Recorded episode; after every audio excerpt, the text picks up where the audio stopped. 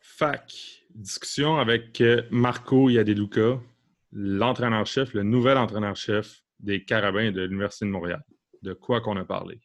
On a parlé rapidement de son passage avec les Cougars de Saint-Léonard, euh, son implication avec les équipes nationales, euh, son passage avec le Rouge et Or, où il a gagné une Coupe Vanier, son passage avec les Carabins, où il a gagné une Coupe Vanier, son retour à Grasset, puis son, euh, son retour à Grasset, ouais, parce qu'il avait fait un bout là, puis son re-retour au Carabins comme entraîneur-chef. Euh, gagnant de deux Coupes Vanier. On s'est même rendu compte que euh, faudrait, faudrait qu'on vérifie si c'est un des seuls, mais c'est il a gagné la Coupe Vanier avec le Rouge et Or et avec Montréal, les deux à domicile. Quand il était, quand il était au Rouge et Or, il a gagné à Québec. Quand il était avec Montréal, il a gagné à Montréal. Euh, un gars, euh, un gars qu'on va avoir à l'œil pour la prochaine saison, à l'automne, si tout va bien. Euh, mais on a vraiment hâte de voir, euh, de voir ça va ressembler à quoi l'ère euh, Marco Yadeluca avec les Carabins. Exact. Un bon petit épisode. Mm-hmm. Pas un des plus courts, mais quand même, il vaut la peine. Bon podcast. On est prêt? On faisait comme ça. bon podcast. Ciao.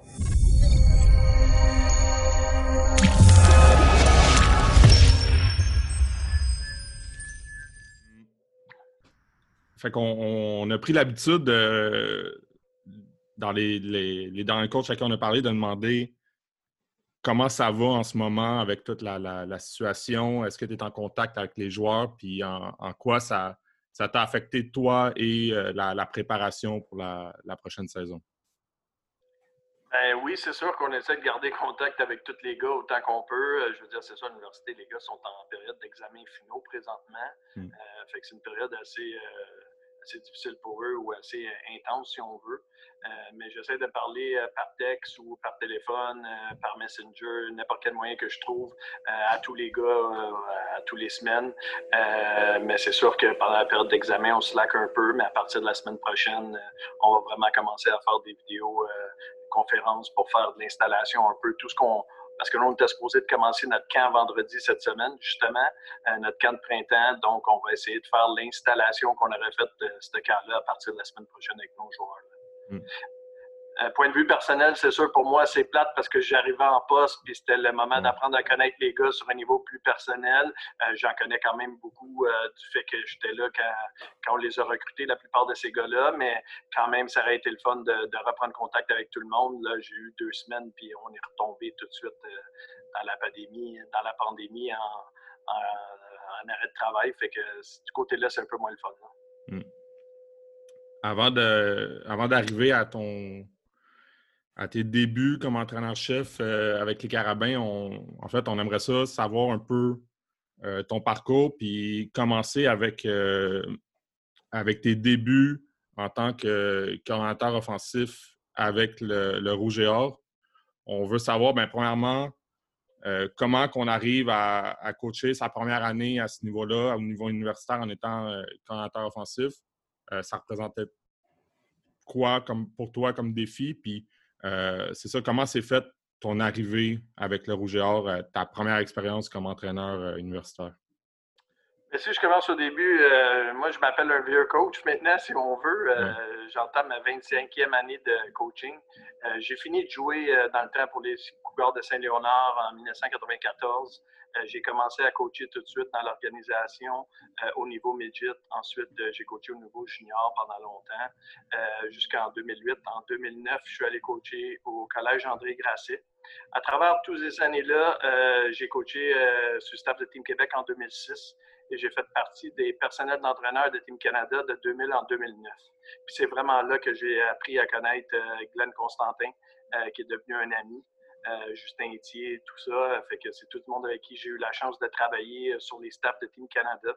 Euh, puis quand Justin a pris sa retraite en 2009 ou semi-retraite parce qu'il est revenu maintenant, si on veut, Glenn m'a appelé puis il m'a demandé si ce serait quelque chose qui m'intéresserait de prendre la place à Juice en 2010. Euh, c'est sûr que moi, euh, je faisais pas du football à temps plein à ce moment-là. J'avais des entreprises. fait que c'était une décision difficile. J'avais des jeunes enfants, 3, 5 et 7 ans, mes filles, à ce, ce moment-là. fait que ça a été une décision difficile, mais euh, c'était une opportunité incroyable pour moi de me lancer dans le coaching à temps plein avec une organisation comme le Rouge et Or. Euh, fait que j'ai décidé de me lancer là-dedans. Ça a été une expérience incroyable. En 2010, à Québec, euh, on a réussi à gagner la Coupe Vanier en plus à Québec. fait que ça a vraiment été une super expérience. par contre, ça a été très difficile du point de vue familial pour ma conjointe, puis euh, mes trois enfants sont restés à Montréal pendant que j'étais à Québec. Euh, mais j'avais pogné la piqûre du coaching à temps plein, si on veut. Mm. Euh, c'était vraiment quelque chose que je voulais faire rendu là à, temps plein. fait que je suis retourné à Montréal à la fin de la saison. Puis, entre-temps, Danny a été nommé entraîneur-chef des Carabins. Danny, qui est un ami personnel depuis longtemps. Euh, donc, euh, il m'a offert le même poste avec les Carabins. Puis, euh, j'ai été un peu chanceux dans, dans, ce processus-là parce que ça me brisait le cœur de devoir partir de Québec parce que ça avait vraiment été une belle, une belle année de football. Puis, je voulais continuer là-dedans. Mais en même temps, j'ai eu l'opportunité de continuer à le faire, mais chez moi, dans ma ville. Donc, j'ai été un peu chanceux à travers tout ça, mais je suis très reconnaissant envers les deux. Hmm. Fait que tu es parti de l'Université Laval, puis c'était pas nécessairement pour s'en aller au Carabin tout de suite. C'est vraiment, ça c'est. C'est les étoiles étaient bien alignées pour que tu oui, vraiment, je veux dire, euh, je veux dire, avec l'année qu'on a eue à Laval en 2010, c'était vraiment, euh, j'étais au paradis, si on veut, là, c'était vraiment exceptionnel. Euh, mais à la fin de la saison, quand c'est assis avec les enfants, ma conjointe, ça a été difficile sur les enfants, de garder ça pour elle pendant la saison pour pas me, me, créer de distraction, si on veut, pour pas me déranger. Mais on avait pris la, la décision à la fin de l'année qu'on avec le fait que j'avais des entreprises à Montréal, je ne pouvais pas m'établir à Québec avec la famille, il fallait que je reste ici. Mhm. Euh, donc, euh, on a pris la décision que je ne retournais pas l'année suivante. Puis, entre-temps, ben, Danny a eu le poste à Montréal, puis le poste de coordinateur offensif s'est ouvert là, puis la transition s'est faite comme ça. bon, c'est ça. Fait qu'on. Euh, pourquoi les carabins? Parce que Danny, c'est un, un, ami personnel. tu as commencé à tu as, tout le temps été. En fait, ça veut dire que universitaire, tu as tout le temps été coordinateur offensif. J'ai toujours été coordinateur offensif, oui.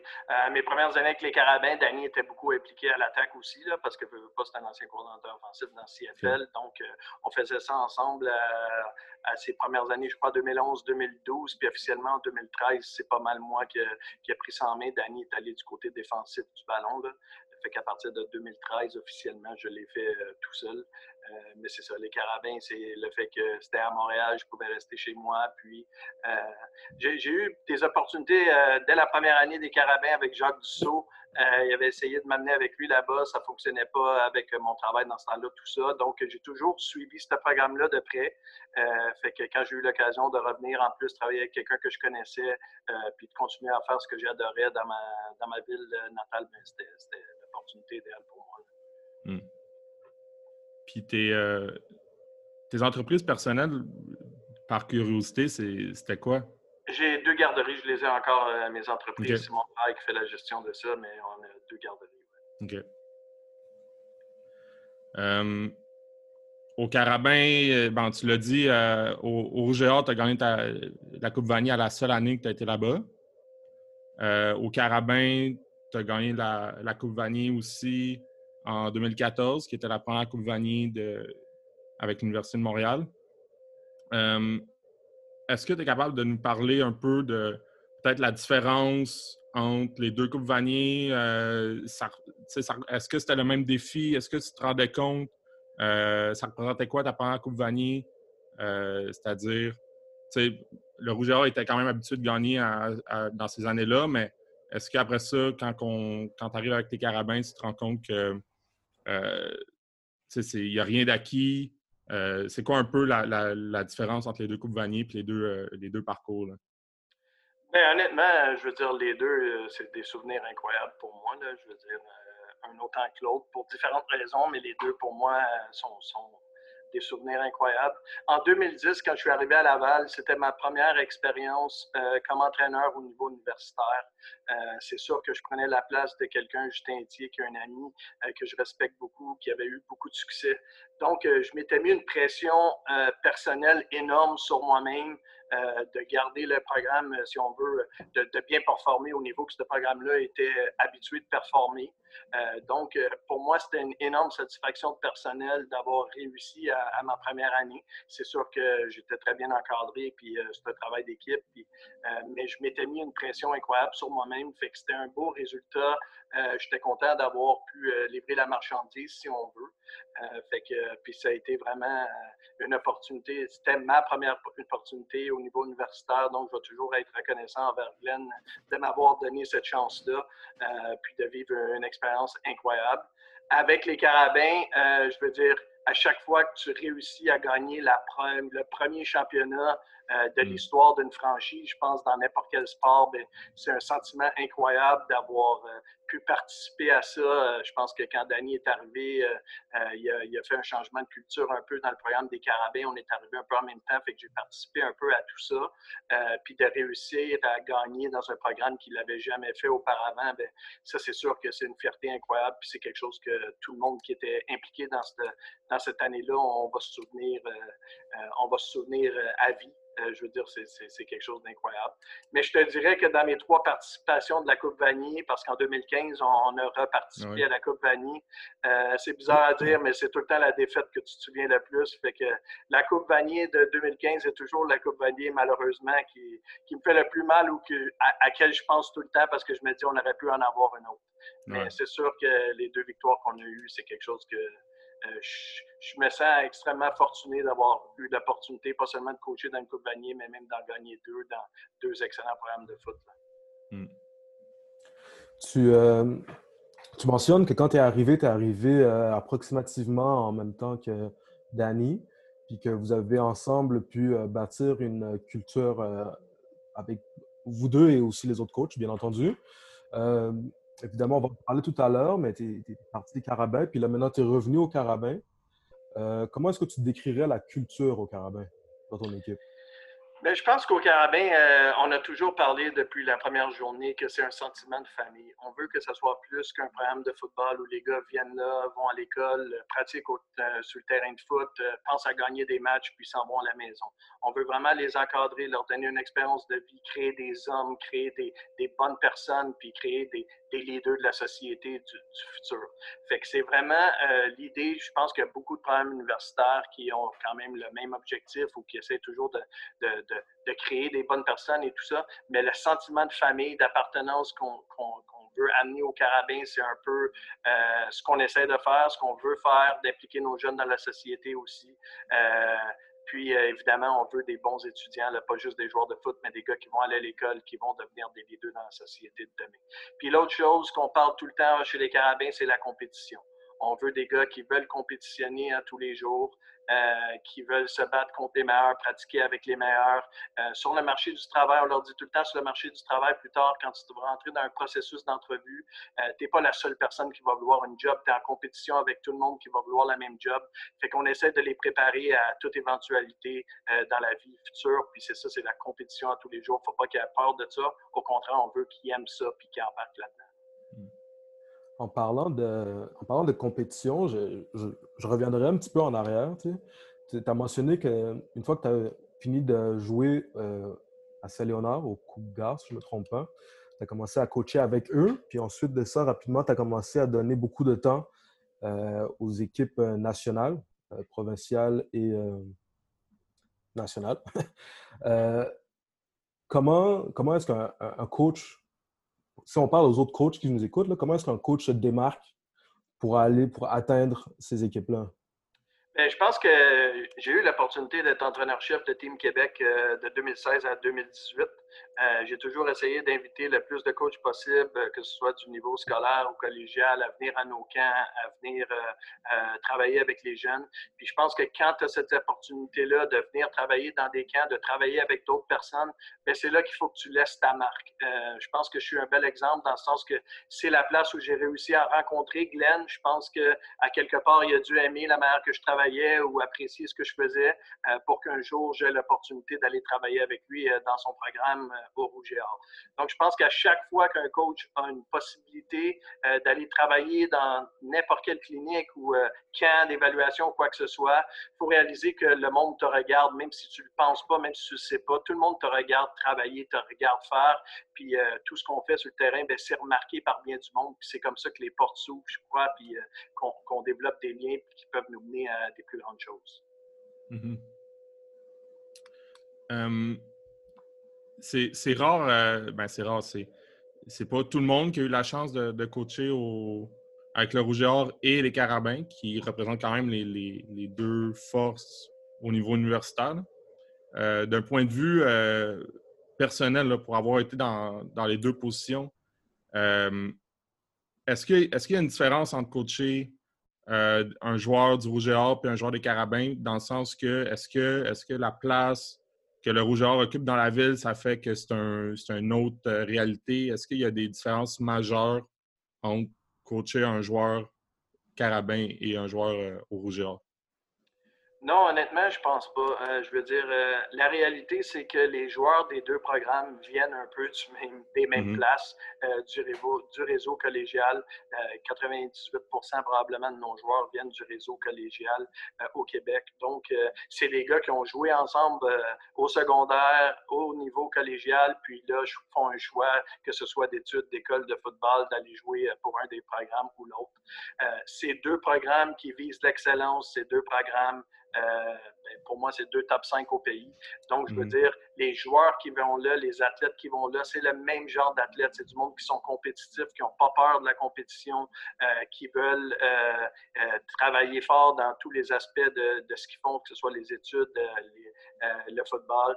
Donc, non, je pense que euh, en bout de ligne, les joueurs viennent un peu des mêmes programmes. Fait que c'est deux programmes euh, de ce côté-là qui se ressemblent beaucoup. En même temps, chacun a sa culture et chacun fait les choses mm-hmm. de, sa manière. Mm-hmm. Euh, fait que là, vous. Tu as fait le passage au Rouge-A, tu as fait le passage après ça au Carabin. passage qui a duré 7 ans, si je ne me trompe pas, 8 ans? 7 ans, oui. 7 ans, environ, oui, exactement. Euh, succès euh, durant tout ton parcours universitaire avec, euh, avec deux Coupes Vanier, une défaite aussi. Fait que trois finales de la Coupe Vanier. Et en 2018, tu pars pour Grasset pour un, retour aux sources, si on peut dire. Qu'est-ce qui explique un peu le, départ pour Grasset? Est-ce que est-ce que c'était parce que euh, tu sentais que tu avais peut-être fait le tour avec les carabins ou est-ce que c'est une opportunité que tu ne peux pas refuser à Grasset? Je dirais que c'est un peu un mélange des deux. Euh, je pense pas que euh, en huit ans comme coordinateur au niveau universitaire, j'avais eu la chance de participer à trois Coupes j'ai eu la chance d'en gagner deux. je me sentais extrêmement fortuné. Euh, puis moi, mes études se sont faites en administration. Euh, j'ai des mm. garderies aussi, comme je disais avant de rentrer dans le football officiellement. Euh, c'est ce que je faisais. Donc, j'ai toujours adoré la gestion. La gestion du sport, c'est encore un bonus de plus, si on veut. Je veux dire, c'est combiner un peu mes deux passions. donc, l'opportunité d'aller à Grasset pour prendre un rôle de gestionnaire dans le domaine du sport, en plus continuer à coacher à un haut niveau avec du monde que je connaissais, je me sentais à ce moment-là que c'était peut-être le moment de réorienter ma carrière puis de voir autre chose, d'approfondir mon CV si on veut. Euh, donc, euh, c'était une belle opportunité d'aller travailler avec du monde que je connaissais, un endroit où je connaissais. Je pouvais rester impliqué dans le football dans un niveau, euh, très haut niveau en collégial Division 1. donc, pour moi, c'était une belle opportunité. Puis, je me suis dit qu'il fallait que, fallait que je continue à progresser dans ma carrière. Puis, je pense encore aujourd'hui que ça m'a beaucoup aidé pour mon retour présentement au Carabin. Mm-hmm. Ce serait quoi euh, pour toi la, grosse différence entre coordonner une attaque euh, universitaire versus une attaque euh, collégiale? Euh, je dirais qu'il y a beaucoup de choses qui sont quand même sensiblement la même chose, mais définitivement, euh, le temps qu'on a euh, au niveau universitaire pour préparer à chaque semaine, je veux dire, on a, on a des meetings au niveau collégial, mais c'est vraiment pas aussi approfondi qu'on a au niveau universitaire, point de vue temps, parce que malheureusement, le cégep se termine à 5h30 ou 6h, mm. puis il faut pratiquer, on ne peut pas les garder sur le terrain jusqu'à 11h le soir. donc, c'est ce qui fait par les horaires que c'est plus difficile d'avoir du temps de préparation si on on veut, euh, point de vue euh, meeting. Puis je pense que c'est la grosse euh, différence. puis c'est sûr qu'à chaque fois que tu montes de niveau, mais je pense que tu as l'opportunité d'avoir des gars qui comprennent un peu plus, donc tu peux aller un petit peu plus rapidement. Mais en général, le football collégial est excellent au Québec. Fait que, je veux dire, à part le temps de préparation, ça, se ressemble beaucoup. Hmm. à Grasset, tu as fait deux saisons? Deux saisons, oui. Deux saisons avec ton retour, dont le, bol d'or en 2018, qui était le, premier bol d'or à Grasset depuis leur retour en Division 1. Euh, ça représentait quoi, euh, ce bol d'or-là, en 2018? Ça a été comment votre saison, le parcours? Et euh, est-ce que, est que vous ressentiez une, pression? Puis peut-être de ton côté aussi, c'est-à-dire de, avec, avec ton, ton, bagage universitaire, de dire, ben ce, bol d'or-là, cette année, il est à nous. Euh, c'était quoi, ça a été comment ce parcours-là en 2018 euh, pour Grasset? Ben, je pense que je suis arrivé un peu euh, à bonne place au bon moment, si on veut. Je veux dire, il y a un travail qui a été fait dans ce programme-là depuis 2010. ils n'ont pas arrêté de progresser de Division 3 à Division 2 à Division 1. Ils ont eu beaucoup de succès en Division 1. il y avait une équipe, je pense, qui était à maturité en 2018. Tout ce que j'ai essayé de faire, c'est un peu amener mes connaissances, mon expérience pour un peu euh, les guider du mieux que je pouvais un petit peu. Mais je veux dire, euh, je pense qu'il y avait un coaching staff qui a fait un travail hors pair là-bas, puis j'ai juste amené un petit peu de, de, de, ce que je pensais qui pouvait les aider, mais euh, je pense que c'était un programme qui était rendu là avec une équipe qui était très, très talentueuse sur le terrain. Puis j'ai juste fait partie. C'était un travail Mm. Je, pense que c'est un travail qui a été battu à travers beaucoup de temps. C'est pas moi qui, j'ai juste essayé d'amener un peu d'aide puis ce que je pouvais à mon expérience. Mais je veux dire, je pense que c'est toute l'équipe qui est là-bas qui a fait en sorte qu'il était rendu là, avec le programme. Avec euh, ton expérience, comment tu. Parce que là, comme tu dis, ça fait 25 ans que, tu coaches, euh, que tu es coordinateur offensif, ça doit faire aussi un bon moment. Comment tu décrirais ton offensive? C'est quoi l'offensive, Marco Yadeluca? Ben, c'est sûr que pour moi, une, attaque, j'ai toujours dit euh, partout où je passé que pour moi, ce qui est important dans une offensive, c'est d'être balancé. Euh, je pense toujours que quand une équipe est trop axée sur le jeu au sol ou trop axée sur le jeu aérien, ça devient, euh, pas, je dirais pas facile, mais avec un bon game plan, il y a des équipes qui peuvent réussir à, te forcer à faire autre chose que tu n'es pas habitué de faire si tu es toujours axé sur la même chose. Donc, euh, moi, je pense que c'est hyper important d'être diversifié, d'être, euh, de mettre autant de temps au sol que euh, dans le jeu aérien, d'être au moins capable de faire peur autant d'un côté que de l'autre si on veut avoir du succès du côté offensif. Puis l'autre chose, c'est je pense qu'il faut être varié, changer ce qu'on fait à chaque année. On essaie de, de changer, je dirais, 20 à 25% de ce qu'on fait d'année en année pour toujours essayer de s'améliorer montrer quelque chose de différent. Puis je pense qu'on doit jouer en attaque comme sur les unités spéciales ou en défensive. Je crois que le football, il faut jouer euh, d'une manière agressive. Il faut attaquer tout le temps, être en zone attaque, euh, mettre les, les, défensives sur les talons et non euh, pas parce que c'est la défensive qui va nous dicter à nous comment jouer en attaque, mais au contraire, j'aime ça, attaquer tout le temps, constamment. Fait que je mm-hmm. pense que c'est ce que j'essaie de faire d'année en année. Mm. Puis, c'est. Euh, euh, j'ai perdu ma question. Ben, moi, j'en ai une euh, curiosité. Tu sais, quand, quand tu reviens à, Grasset, est-ce que le fait d'avoir ton un bagage que tu accumules d'année en année, est-ce que ça. Est-ce que tu sens que les joueurs, ils, t'écoutent plus? Tu arrives d'un parcours universitaire où que tu as fait tes preuves. Est-ce que le fait de, revenir à, à, les joueurs, tu sens que euh, ils t'écoutent plus, c'est plus facile, euh, ou même ils, moi je dirais, ils ont une pression de, bien performer euh, pour, pour te montrer que sont dans c'est des bons joueurs? Ouais, honnêtement, je ne sais pas, c'est un peu difficile pour moi de répondre à ça. Peut-être les joueurs pourraient te répondre plus que moi. Moi, j'ai toujours dit comme entraîneur que ce que les joueurs veulent, c'est la vérité. Ils veulent quelqu'un d'honnête qui va leur dire les vraies choses, que ce soit positif ou négatif, qui vont leur dire les vraies choses. Puis, ils veulent sentir que tu as leur succès à cœur, que tu veux qu'ils réussissent, que tu veux qu'ils fassent bien. Euh, je veux dire, je pense que si tu fais ça, tu demeures toi-même. Euh, je pense que tu vas réussir à aller gagner le respect des joueurs, puis ils vont vouloir jouer pour toi, puis, t'écouter, puis euh, faire ce que tu leur demandes. pour le reste, je veux dire, je ne sais pas si mon bagage m'a aidé à faire qu'ils m'écoutent plus, pas écoutent plus, mais je pense que c'est un travail d'équipe, le coaching. Il y a tellement de coachs impliqués dans une équipe que je pense que tout le monde doit aller chercher le respect. Puis c'est pas juste une personne ou un coach, mais une équipe au complet. Donc, je pense que c'est vraiment un travail d'équipe, mais je pourrais pas répondre mieux que ça à ta question. On demandera à ceux qui euh, à ceux qui t'ont eu comme coach à Grasset. c'est ça. Euh, oui, donc, euh, ce que je voulais demander tout à l'heure, c'est comment, c'est quoi les différences dans l'évolution d'une offensive quand tu joues deux fois les mêmes équipes dans la saison régulière versus quand tu es collégial, tu joues une fois chaque équipe dans la saison régulière?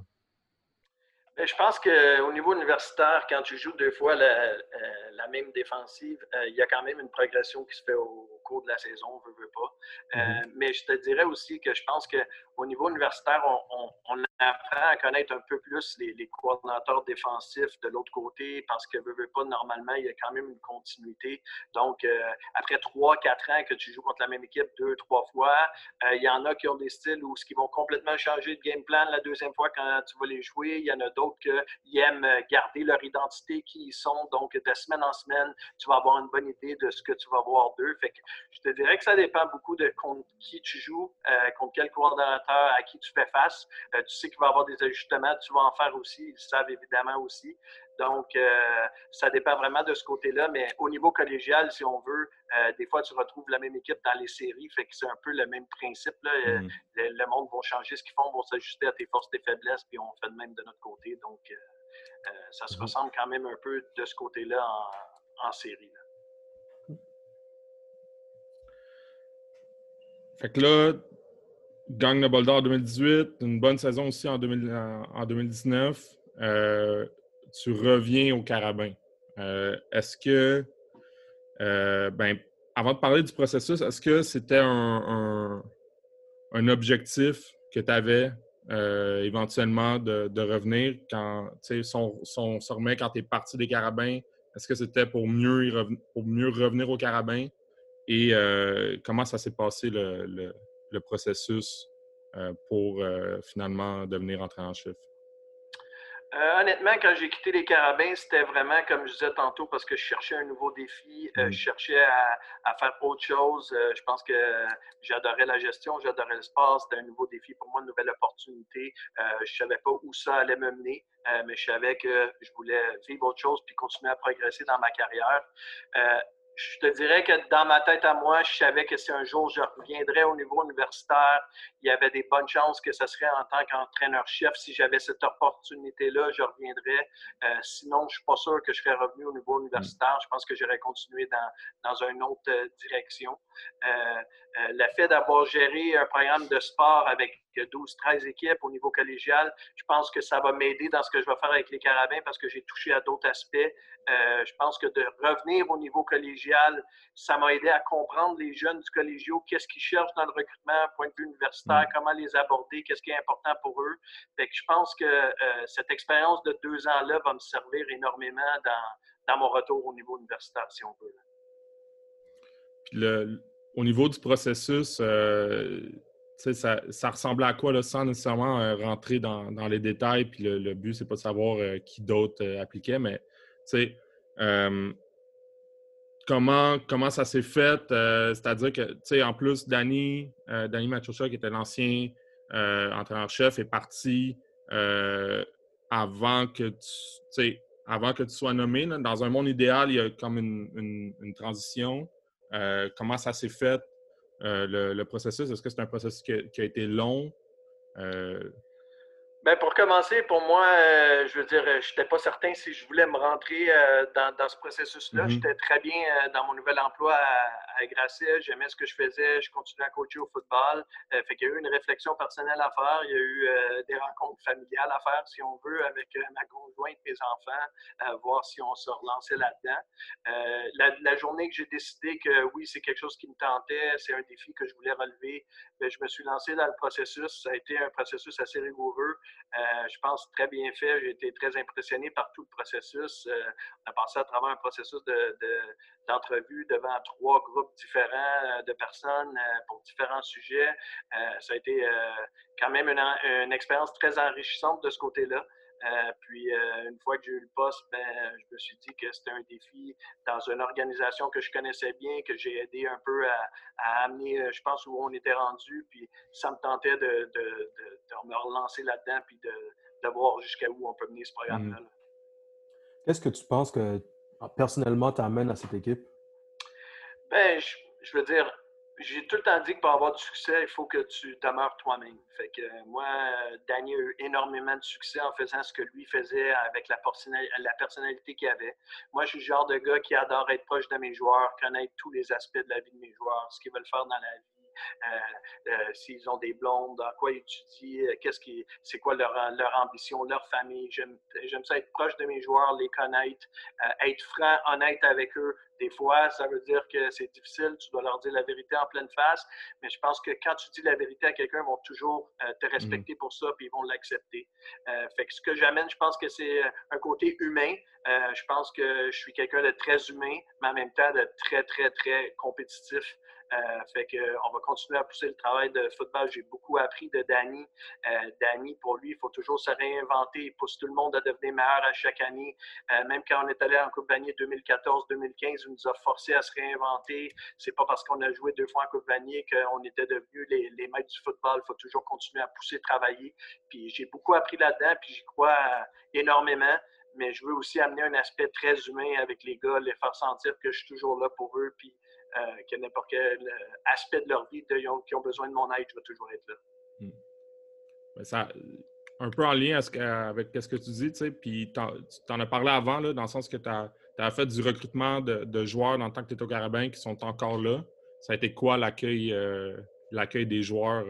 est-ce que, tu sentais qu'ils étaient contents ou même peut-être qu'ils souhaitaient que ça soit toi? Je veux dire, je ne sais pas s'ils souhaitaient que ce soit moi. Il y a quand même 85 gars dans un vestiaire. J'imagine que chacun a des opinions. Euh, c'est sûr que la première journée que je suis revenu euh, faire la première rencontre euh, avec les gars, j'étais un peu nerveux parce que je veux pas, ça faisait pas loin de deux ans que mm. j'avais quitté la place. Mais l'accueil que j'ai reçu des joueurs a été incroyable. Puis ça m'a vraiment donné le goût de. Je savais que j'avais pris la bonne décision, puis ça me tentait de foncer à 100 000 à l'heure. J'ai tout de suite compris que j'étais à la bonne place. Puis on, on s'en allait en avant. Hmm. De, de, quel genre euh, d'équipe tu penses que tu hérites? Ben, c'est sûr que je veux dire, tout le monde est conscient que c'est une équipe qui vient de jouer en finale de la Coupe Vanier, donc euh, c'est une équipe qui est hyper talentueuse. Euh, on va voir ce qui se passe demain soir avec euh, le repêchage. On risque de, perdre, de perdre des éléments clés, donc il va falloir combler des, des, postes, je veux pas. Mais je pense qu'on on hérite d'une équipe hyper talentueuse. puis je pense que les gars ont un objectif en tête, puis c'est de retourner jouer le match ultime qu'ils ont perdu l'année passée comme dernier match de l'année. Puis l'accueil des joueurs, tout ça, ça a bien été. Puis est-ce que tu as senti la, même chose au niveau de, l'équipe d'entraîneurs? C'est-à-dire que tu les connaissais beaucoup, mais est-ce que tu as senti que aussi avais leur, euh, entre leur approbation? Ben, je pense que oui. Je pense que, écoute, comme tu dis, euh, j'ai travaillé avec certains de ces gars-là. La plupart des autres, je les ai coachés euh, à un niveau ou à un autre. Donc, euh, je veux dire, il n'y a personne dans le coaching staff en tant que tel que je ne connaissais pas. Mm.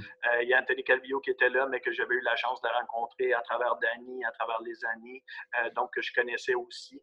Fait qu'il n'y avait personne pour moi qui était de l'inconnu. Je connaissais tout le monde, puis ils me connaissaient tous quand même jusqu'à un certain point. donc, ça s'est super bien passé. Puis, jusqu'à présent, ben, on, travaille pas mal fort, puis ça va bien. Je veux dire, tout le monde pousse dans la même direction. Je n'ai pas à me plaindre. Mm-hmm. Est-ce que euh, si euh, demain euh, tu devais jouer, tu as tous les coachs qu'il te faut pour jouer? Oui, on ben, on a amené Denis Touchette comme coordinateur défensif. Là, fait que je mm-hmm. pense que c'est ce qui nous restait à combler, c'est le poste de coordinateur défensif parce que Danny occupait le poste, évidemment. Mm. donc, en amenant Denis, on, est présentement prêt à jouer. il y a la question des unités spéciales qui reste un peu à, à déterminer. Là. On a des options, soit qu'on reste à l'interne ou qu'on amène quelqu'un de l'externe, mais présentement, avec la situation qu'on vit, euh, on va attendre après le mm. processus de tout ça pour voir où on s'en va avec ça. Mm. Puis, euh, on l'a mentionné plus tôt, là, quand tu es arrivé, euh, Danny était déjà parti. Est-ce que, ben, j'imagine que dans un monde idéal, on, aime que l'ancien entraîneur-chef, dépendamment aussi comment ça s'est fini, il y, a, une transition puis un suivi. Est-ce que tu as eu la chance de, de parler avec Danny, de, un peu comme on disait avant, l'équipe qui te laisse entre les mains, est-ce que tu as eu la chance d'y de, parler un peu euh, pour faire un, genre de, transition? Oui, c'est sûr que j'ai eu la chance de, parler à Danny, puis je veux dire, euh, comme on dit, a phone call away, là, fait que je, mm-hmm. peux l'appeler à n'importe quel moment si euh, j'ai besoin d'informations ou si je veux juste lui parler, avoir son opinion ou quoi que ce soit. Fait que de ce côté-là, je suis choyé, il n'y a pas de problème. Mais en même temps aussi, j'ai, euh, je pense que c'est cinq entraîneurs qui étaient sur le staff, qui connaissent tous les joueurs de l'année passée. Donc, je veux dire, il y a beaucoup de réponses à l'interne qu'on a déjà aussi. Là. C'est des gars qui ont vécu toute cette saison-là avec ces joueurs-là. Euh, donc, je veux dire, avec l'un et l'autre, j'ai, j'ai toute l'information qu'il me faut. Là. Ça va très bien. Hmm. Euh, je pense, Olivier, on peut y aller avec nos, des, petites questions en, rafale. Euh, ouais. Euh, t'as-tu déjà vu. C'est quoi la superstition d'avant-match la plus bizarre que tu as déjà vue? Ouh, bonne question. Honnêtement, la plus bizarre, je ne sais pas. je dirais peut-être quelques coachs avec qui j'ai travaillé qui prennent un shooter avant un match euh, pour se, détendre. C'est peut-être la chose, que, la, chose la plus bizarre que j'ai vue. C'est vrai, des, des superstitions de coach, on n'avait pas entendu beaucoup. C'est vrai. Ouais. Je n'aimerais pas de nom, par exemple, mais il y a quelques gars avec qui j'ai travaillé que c'était important pour eux. Puis si on ne l'avait pas, euh, ils commençaient à devenir un peu nerveux. Euh, c'est qui le. il n'y en a peut-être pas juste un, mais c'est qui le joueur le plus un des joueurs les plus underrated que, que tu as déjà eu? Euh, ben moi, je pense que c'est quelqu'un qui a eu beaucoup de succès au niveau universitaire, mais c'est Michael Davidson. Euh, je veux dire, avec mon passage avec les Carabins, on a toujours eu euh, un groupe de receveurs quand même assez incroyable, talentueux. Michael Davidson, qui était un joueur qui sortait de la Division 3 dans le temps à Grasset, qui fait peut-être 5 pieds 8, 165 livres, qui a réussi à avoir incroyable, une saison incroyable. Euh, une carrière incroyable, puis qui a même réussi à se faire repêcher par les Alouettes. Fait que je pense que de loin, c'est le joueur euh, le plus underrated euh, que j'ai eu sur mon aile. Hmm. C'est quoi la plus grosse erreur qu'une recrue peut faire en arrivant dans ton équipe? ben, c'est de penser qu'il sait tout. on dit toujours aux gars que ton succès passé n'est pas garant de l'avenir. Fait que faut que tu te retrousses les manches. Euh, il y a des gars qui arrivent, euh, qui ont, ils peuvent avoir gagné un bol d'or, ils peuvent avoir été joueurs de l'année au niveau collégial, mais tu recommences à un autre niveau, tu recommences un peu à zéro. Il faut que tu ailles chercher le respect de tes nouveaux coéquipiers, il faut que tu réapprennes un nouveau cahier de jeu, il faut que tu réapprennes à connaître des nouveaux entraîneurs. Euh, puis je pense qu'au football, que ce soit joueur, coach, la journée que tu penses que tu sais tout, c'est terminé pour toi. Je pense que tu arrêtes mm-hmm. de t'améliorer puis de devenir meilleur. Puis ça, c'est autant pour les coachs que pour les joueurs. Je pense qu'on en a toujours plus à apprendre. Mm-hmm. Est-ce que tu as une game préférée à vie? Euh, game préférée à vie. Euh, c'est sûr qu'on va y aller du côté des victoires, mais c'est sûr que hmm. les deux victoires de mes deux compagnies, euh, de loin, vont toujours être les plus beaux souvenirs. Puis la, le Bol d'Or 2018 est aussi fait partie définitivement de, de moments marquants pour moi. Les deux Coupes Vanille, tu les as gagnées à domicile, hein? Oui, avec euh, Laval à Québec, puis avec Montréal à l'Université McGill, oui, c'est ça. C'est fou. J'y avais, jamais, jamais pensé, mais ça doit être assez rare. Avec deux équipes différentes. Là. C'est sûr que c'est, un feeling incroyable parce que tu as tous tes partisans avec toi là, dans un stade rempli qui, est, de ton côté, si on veut. Là. Fait que oui, c'est deux souvenirs incroyables, certains. As-tu un souvenir d'un jeu préféré que tu as déjà calé? Dieu. Il y a un jeu en, 2014, quand on jouait contre Manitoba en demi-finale canadienne. on a rentré un jeu spécifique justement avec Michael Davidson pour prendre avantage d'une couverture qu'il faisait. Euh, puis euh, en début de premier quart, on a calé le jeu, puis on a compté un toucher de 60 verges, je crois, de mémoire.